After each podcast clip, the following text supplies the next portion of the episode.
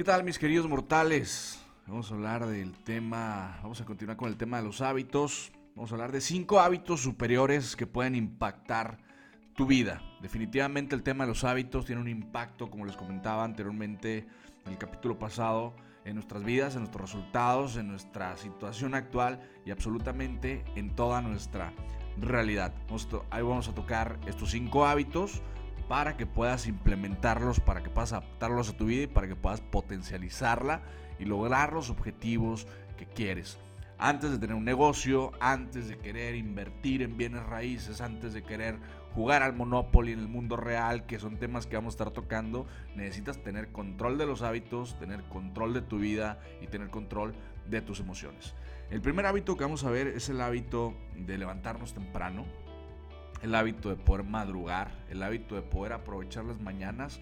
Todos los grandes personajes de la historia, en su gran mayoría, Obama, Elon Musk, Steve Jobs, quien tú quieras, eran personas que se levantan temprano o personas que se levantan temprano actualmente. Estoy hablando, hay gente que se levanta desde las 4 y media, 5, 5 y media, 6 de la mañana. Ya tú determinarás específicamente cuál es el horario, cuál es el, el objetivo que tienes, cuáles el, el, tus ambiciones, tus sueños y bueno, decidir qué momento es adecuado para ti, siempre, siempre claro, descansando bien y poder definirlo. Eh, actualmente estoy leyendo un libro que se llama El Club de las 5 de la mañana que te lo recomiendo mucho a Robin Charma.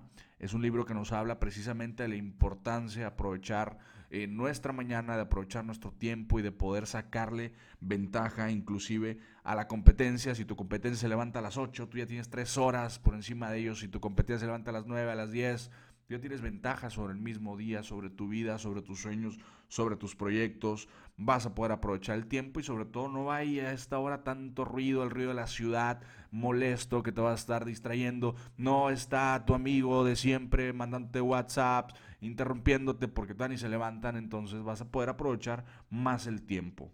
Segundo hábito, el hábito de la alimentación. Definitivamente la alimentación tiene una influencia, una influencia directa en nuestros pensamientos, dependiendo lo que comemos, el agua que tomamos, va a ser nuestro, nuestra calidad de pensamientos, ¿no? Suena un poco loco, pero definitivamente si comes comida chatarra, si comes azúcar, si comes cosas dañinas, si usas drogas, si fumas, tus pensamientos no van a tener la fuerza, la certeza, la claridad que necesitas para poder emprender en algún proyecto, ¿no?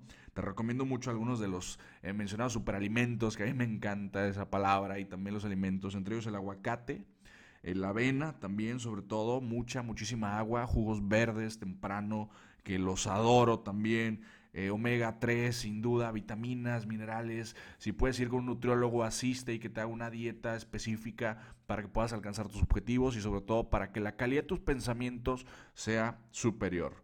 El tercer hábito, el hábito muy clásico que no hacemos en México, que nos vale madres, el hábito del ejercicio, el hábito del deporte.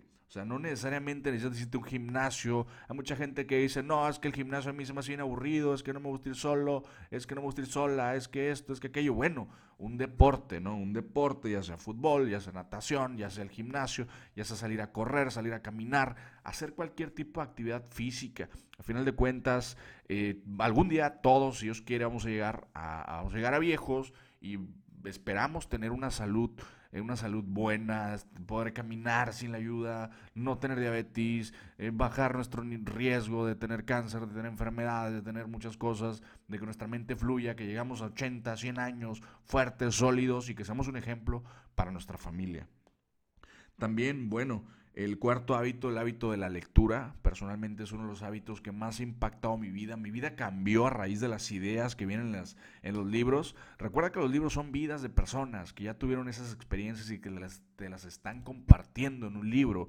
Es decir, tú en una semana, en tres, cuatro horas que leas un libro, vas a poder aprender lo que a una persona le costó toda una vida y que te está compartiendo para que lo aprendas. Va a tener un impacto muy positivo en tu mente, va a expandir el conocimiento, vas a poder compartirle a otros nuevas ideas, vas a poder acercarte precisamente a los objetivos eh, que tienes, vas a tener información, vas a poder tener de primera mano técnicas nuevas, aprendizajes nuevos y vas a poder ser una persona con mayores posibilidades. En México se lee, se dice por ahí, se leen alrededor de tres libros por año. Imagínate que tú leas uno por semana, vas a leer 54 libros, vamos a cerrarlo en 60 libros por año. Es decir, tú vas a leer 20, lo que una persona promedio lee en 20 años, tú lo vas a leer en un año. Es decir, en 5 años vas a haber leído lo que una persona promedio lee en 100 años. Imagínate la ventaja que vas a tener sobre tu competencia, sobre la persona que quieres, eh, el puesto que quieres tener cuando haya posibilidades de ascensos. Obviamente tú vas a tener ventaja porque vas a tener información que te va a servir para poder tener un mejor entendimiento de las cosas, mayor experiencia y mayor facilidad en, el, área que tú manejes. Y por último también el hábito de escuchar cursos, de escuchar podcasts como este podcast eh, que estamos escuchando en este momento eh, no desaproveches tu tiempo de traslado, no importa si andas en taxi, si andas caminando, si andas en tu casa lavando trastes, lo que estés haciendo es un tiempo muerto, es un tiempo desperdiciado, es un tiempo que puedes estar aprovechando para aprender nuevas cosas, para escuchar a gente eh, positiva, para escuchar cosas positivas con buena energía, para que aprendas algo nuevo. Cuando dices, es que yo no tengo tiempo para aprender algo porque no tengo dos horas al día, porque no sé qué, o sea, Dime que no te trasladas por lo menos una hora al día en el taxi, en el camión, en el caminando, en lo que sea. Ponte unos audífonos, deja de escuchar tonterías, deja de escuchar reggaetón, deja de escuchar cosas que no te van a servir para nada, deja de escuchar noticias negativas, deja de escuchar videos tontos, deja de escuchar narcocorridos, este, cosas que no te sirven para nada y empieza a escuchar información que te va a ayudar a crecer, que te va a ayudar a ser la persona que quieres ser, que va a fortalecer tu mente, que va a fortalecer tus pensamientos. Dices que ya estás harto, dices que ya estás hasta la madre, de que las cosas no te salen, de que tu familia no te respetan, de que te pasan por encima, de que tu trabajo no te ascienden. Sí, pero ¿qué estás haciendo tú? ¿Qué estás haciendo tú para poder alcanzar esos objetivos? No le dejes la responsabilidad al mundo. A final de cuentas, el que está viviendo eres tú. La vida que tienes la tienes tú. Las cosas que pasan te pasan a ti. Entonces toma control de tu vida, empieza a actuar, empieza a ejecutar y empieza a salir adelante. Un gusto, querido mortal, poderte compartir en este podcast esta información. Mi nombre es César Callejas y estamos en contacto. Hasta la próxima.